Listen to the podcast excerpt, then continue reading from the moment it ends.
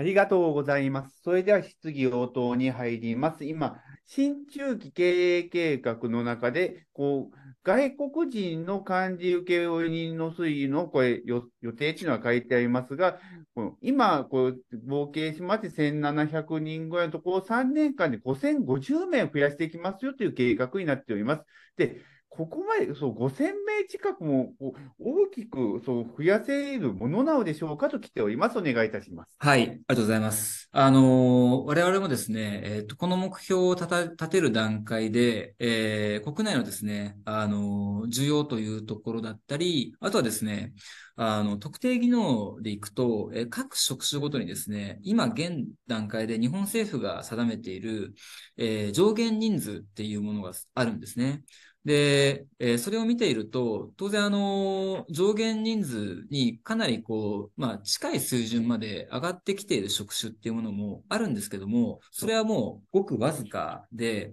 大半はですね、あの、全然足りてないんですね。で、かつ、えっ、ー、と、上限に達している、例えばどういう領域かっていうと、えー、食品飲料製品のえー、製造している分野っていうので言うと、えー、どれぐらい人数みたいなものが定められてるんですけども、でも、そのメーカーサイドっていうのは全くまだあの満たされてない、えー、いうところがあるので、おそらく段階的に、えーと、この上限みたいなものは引き上げられていくというふうに見ていますし、えー、現在でも、例えばコンビニだったり物流業界っていうのは対象になっていないんですけども、もう業界から、えー、まあ、日本政府だったり、えー、厚労省だったりに対して、もう、あの、この対象範囲を広げてほしいという、まあ、いわゆるこう申し入れをですね、あの、しているような段階になりますので、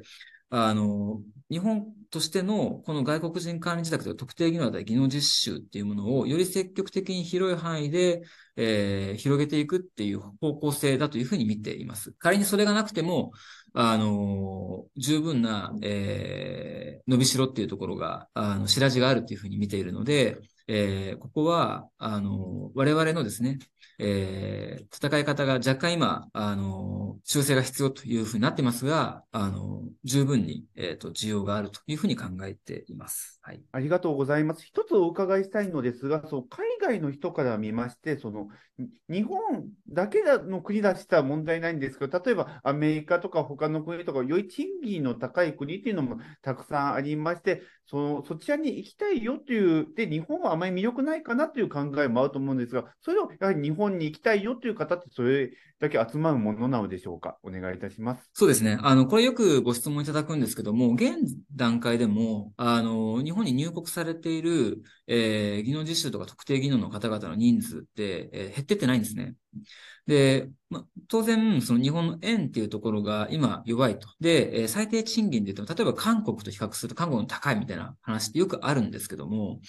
あのー、まあ、日本って、当然あの、彼らで言うと、当然稼ぐっていうことが一つ重要な、えー、テーマだったりしますが、えっ、ー、と、もう一個はですね、あの、やっぱり日本のいわゆるこう、安全だったりとか、安心に生活できるとか、その生活水準っていうようなところだったりとかっていうことも、あの、実は、その彼ら、えー、ベトナムだったり、えー、インドネシアの方々からすると、まあ、非常に、あの、魅力的に、えー、映っているようです。なので、えー、まあ、足元、ファクトベースで見ても、えー、入国数というところは全く減っていないので、問題ないというふうに見てますし、まあ、現実、えっ、ー、と、例えばさっきの北スラベッシュさんとかもそうですけども、えー、まだまだ、あの、なんて言うんでしょう。現地には、えっ、ー、と、雇用機会がなくて、えー、積極的にこう、地方自治体としても、その就労機会を海外に見出したいというようなことを考えられている、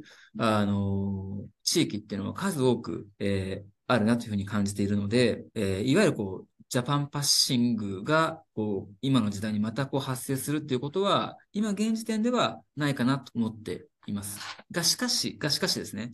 あの、どうなっていくかもわかんないので、ウィルグループとしては、今までで言うと、ベトナムとミャンマーっていうところを中心にやっていましたけども、えっ、と、インドネシアだったり、かつ、えっ、と、インドネシアの送り出し機関だけではなくて、えー、州政府とっていう、この、より上、上のレイヤーと、まあ、しっかりと、こう、まあ、強いパイプを作っていくっていうことを、まあ、し続けて、まあ、どうなっても、あの、日本の、この、まあ、人手不足、えー、労働力不足っていうところは、あの、解消し続けられる、こう、我々としても供給能力を持ち続けるっていうことは準備しておこうというふうに考えています。現在、この労働者派遣事業というのはこう、年々拡大していきまして、あのこれ今8.2兆円で2021年というふうになっております。で、この市場全体というのは、これからもそう拡大していくのでしょうか、それともそう日本が人口が減ってしまっていきますと、そあ頭打ちというのは合うのでしょうかと来ております。お願いいたします。はい。あのー、そうですね。まあ、派遣市場でいきますと、えー、8.2兆円って、えー、21年度ぐらいだと思うんですけども、はい、2年前ね。そうですね。えっ、ー、と、で、まあ、20年度で言うと7兆円台だったはずなので、まあ、あの、リーマンショックの2008年がピーク、その前のピークで、その時は多分、えっ、ー、と、7兆円強弱ぐらいだったと思うんですよ。そこが過去のピークで、で、えっ、ー、と、2009年、2010年と下がりながら、そこからずっと上がり続けてるんですね。なので、えっ、ー、と、このいわゆる人材派遣労働市場のその規模っていうのは、えっ、ー、と、まだまだ拡大をしていくと思います。派遣と紹介ともにですね、同じ傾向をたどっていくというふうに思います。はい、こっちちょっと先ほどの IR セミナーの中でもあった話になるかと思うのですが、派遣業界の会社ってたくさん上場しておりまして、その中で、その、業績がこの直近2年にその上がっている会社も結構あるのですが、ウィルブループ様はちょっと今横ばいになってしまっていますというのは言われています。で、そちらはどのような理由があるのでしょうかと、ちょっと重複するところもあるかと思いますが、お願いいたします。はい。そうですね。まあ、先ほどお伝えした理由っていうのは、えっ、ー、と、採用環境が一番我々としては成長のブレーキになってるよっていう話をさせてもらったと思うんですけども、でも他社だって同じじゃんっていうことってあると思うんですよね。同じ舞台で戦ってるので、ウィルグループだけじゃないでしょ。でも業界全体も伸びてるし、えー、現実他社も伸びてて、なんでウィルグループだけ止まってるんだっていうことだと思うんですけども、えっ、ー、とですね、我々のその8割のその売り上げを構成している、えー、有機派遣と、えー、請負の部分ですね。この有機雇用というところが、えー、求人倍率が高いマーケットなので非常に相性が悪いなというふうに思っています。なぜかというと、えー、回転率が非常にこう高い領域だからです。例えば建設とか、えー、これからやろうとしている、その正社員派遣で、あの、法人向けの営業だったりですね、えー、製造 IT のエンジニア、ここはすべて正社員です。で、えっ、ー、と、そうなると定着率は、まあ、必然的にですね、あの、有機派遣、有機雇用ベースと比較すると非常に高い。えー、有機雇用ベースになってくると、定着率が非常にこう、あの、回転率があの高くて当たり前、テンポラリーな働き方になりますので、まあ、そうなってくると、えー、採用単価のこの CPA が向上することと、えー、稼働しているところで発生する LTV、この、えっ、ー、と、倍率がですね、どんどんどんどん縮まっていくんですね。はい、これは、えっ、ー、と、採用単価が上がる、CPA が上がることだけで倍率が、えっ、ー、と、高まるだけじゃなくて、えー、いろんな時給の高騰合戦、値上げ合戦みたいなものが求人媒体上で行われていきますし、今まで出てなかった求人もたくさん出てくるわけなので、まあ、選びたい放題と。えー、そうなると、こう、LTV も含めて、えー、早期に別のジョブチェンジが発生しやすくなるので、えー、CPA も上がるし、LTV もえー、縮小傾向に入ってくるという、このダブルパンチが、あの、回転率の高いですね、えー、有機雇用の、えー、ビジネスによっては、あの、非常に相性が悪いというふうに考えています。なので、あの、国内に関しては、まあ、そこがですね、どうしてもこうメインというふうになってくるので、えー、非常にこう、まあ、苦しい状況というのが続いていたと。でそこを脱却するためには、えー、有機派遣ベースでやっていても、おそらくですね、日本国内の、この、人手不足はいつか解消されて、えー、逆に企業側サイドが人をたくさん選び放題の状態になるっていうことはもう二度と来ないというふうに思っています。だとするならば、えー、採用環境が悪化しの改善というのは見込めないので、えー、そうなると我々自身の主たるビジネスっていうところを変えていくっていうことが、えー、必要だというふうに考えて方向転換に舵を切ったというところだという形でご理解いただけると幸いです。他業種とたくさんの分野に、まあ、ミューグループ様は、まあ、展開していきますが、あまあ、いい、まあ、建築の方をこういうフォーカスしていきますよという話がある中も、それ以外もたくさんやられていると。で、その中で、そう、さらなる集中と選択、まあ、こう撤退領域も、ま、今までも結構あってこれあるというのはこ資料に書いてありますが、さらにまあこういう集中と選択の可能性があるのか、まあ、まあ、今ですと分かる範囲でという形だと思いますが、あの考え方を教えてくださいと来ております。お願いいたします。はい。ありがとうございます。あの、まあ、基本的には、えー、さっきのあの、緑のボックスと赤のボックスと青のボックスっていうのがあります。あの、表があったと思うんですけども、えー、基本的にはもう、えー、赤と青のゾーンしかやらないっていうところですね。で、えー、有機派遣の領域をあの拡大していくっていうことはもうせずに、えー、基本的には全体の売上構成としても、この、あの、特に、えっ、ー、とですね、今のこの利益最大化領域っていうところでいくと、まあ、あの、これまあ、切り出し方が、えっ、ー、と、業種サイドの切り出し方に、今このページだとなってしまっているので、ファクトリーでも、まあ、外国人だったり、えー、正社員領域がありますし、あの、セールスで言うと、まあ、正社員領域なので、ちょっと一概にこのポートフォリオだけで言うと、あの、お伝えできないんですけども、基本的には、えっと、有機派遣と、えー、有機雇用ベースの派遣請負というところの拡大はしない。で、えー、正社員派遣領域と、まあ、エンジニアを中心とした正社員派遣領域と、えー、紹介、外国人管理受託というところを、まあ、徹底的に伸ばしていくと。そうなると必然的に、えー、売上総利益率というところが上がってきて、えー、営業利益率の方も上がるという形です。創業他社にはないウーグループを強みについて教えてくださいという、まあ、質問になります。この方からも、まあ、似たような形でも、こういう派遣というビジネスは、そう、差別化というのがとても難しいという業界だと思うのですが、どのように他社と差別化をしていくのでしょうかと来ております。お願いいたします。はい、ありがとうございます。そうですね。あの、おっしゃる通りで、えー、人材派遣事業も人材紹介もそうなんですけども、こう、ポジショニング以外に、あの、差別化、まあ、差別化っても基本的にこう取れない、えー、非常に取りにくい、えー、そういう業界だというふうに言われてますし、私もそう感じてます。まあ、その中で、えー、他社にはないという、本当にないのかというと、うん、回答に苦しむぐらい、えー、模倣しやすいですし、えー、もっと言うと、それぞれやっぱり何かしら近しいことをやってるっていうのこともあるので、このご質問の回答はなかなかこう難しいなというのが正直ですね。ただし、えー、例えばですね、この販売員派遣でもそうですし、えー、このオペレーターの派遣の領域、えー、あとはですね、まあ、食品系作業ってなると非常に裾野広いので、えー、7位ですが、食品だけだと我々1位ですよという状態なんですね。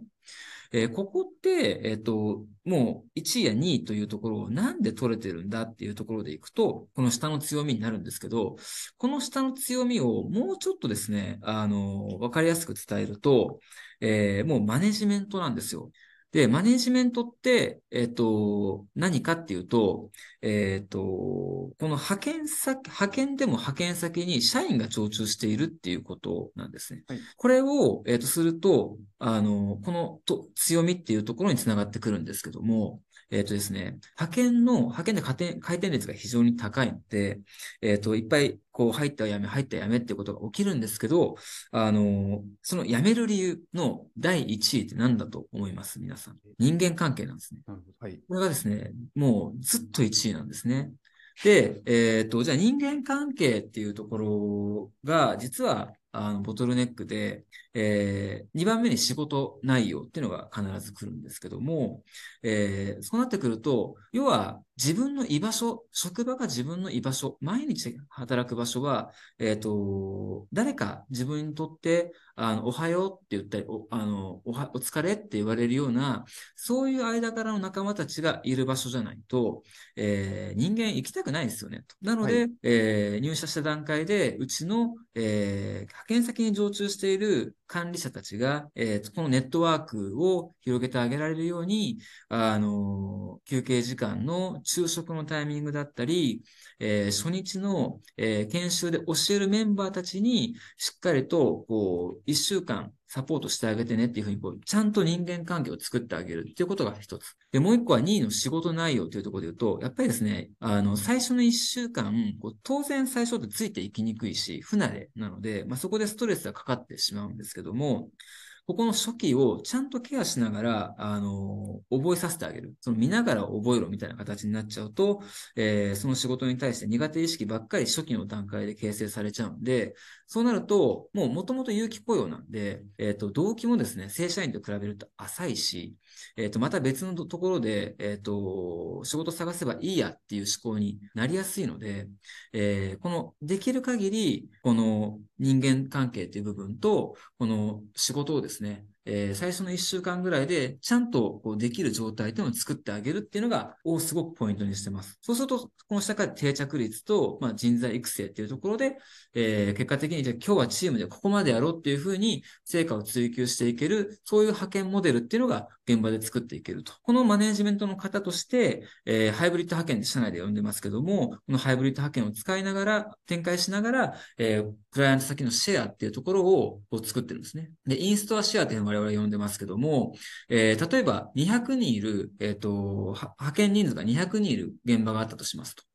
そこを、えっと、常に我々としては、今何パーセント、あの、取っているかっていうところを見ています。で、お客さんも、あの、同じ現場に、えっと、うちの管理者がいてくれますと。他者はいないケースがあると。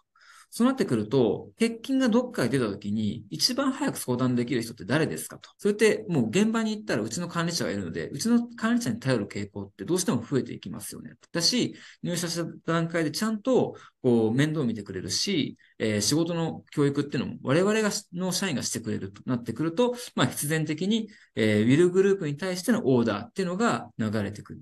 で、これが51%超えてくると、受け負いというところにシフトしていくっていうのが、我々の、えー、今現状の強みというふうになっています。ということは、IR セミナーの中で、そう、日本というのは派遣の会社がたくさんあって、ライバルが多いという話をされていましたが、逆にそう海外はそのライバルが少ないとか、そういう日本と違うところっていうのはあるのでしょうかと来ております。お願いいたします。あの、そうですね、海外に関してはですね、えー、まあ、シンガポールもそうですし、オーストラリアもそうなんですけども、あの、ライバル企業は、あの、非常にそれなりにこうあります。で、日本と違うところというところでいくと、えー、そうですね、あの、レイヤーが、あの、対応しているですね、あの、職種レイヤーが、えっ、ー、と、日本と違います。えっ、ー、とですね、例えばオーストラリアで行くと、オーストラリアは、えー、特にこのウィルグループのオーストラリアでやってる事業の中心っていうのは、えー、金融業界だったり、えっ、と、政府に対する、あの派遣紹介というのを得意としているんですけども、えー、年収がですね、えっ、と、やや高い層をやってます。平均すると、えっ、ー、と、派遣で言うと、年収800万ぐらい、人材紹介になってくると、えー、1000万以上というような基準になります。